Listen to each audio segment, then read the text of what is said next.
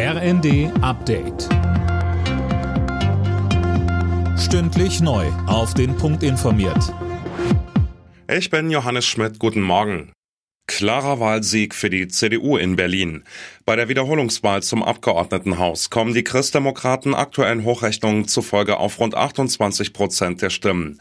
An die 10 Prozent mehr als vor anderthalb Jahren. CDU-Vize Carsten Linnemann sagte dazu im Zweiten. Dieses Wahlergebnis zeigt doch, dass die Berliner einen Wechsel wollen. Man will kein weiter so.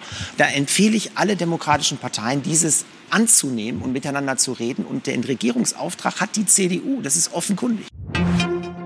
Die bisher stärkste Kraft in Berlin, die SPD um die regierende Bürgermeisterin Giffey, fährt dagegen ein historisch schlechtes Ergebnis ein und liefert sich jetzt mit den Grünen ein enges Rennen um Platz zwei.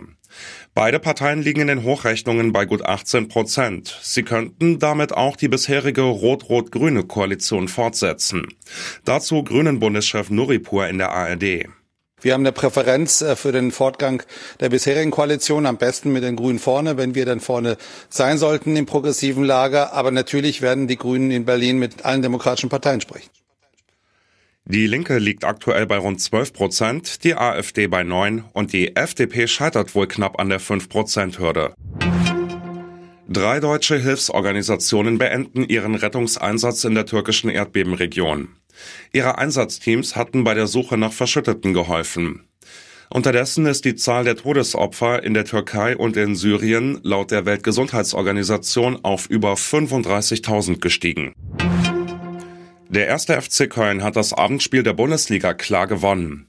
Gegen Champions League Teilnehmer Eintracht Frankfurt siegten die Kölner mit 3 zu 0.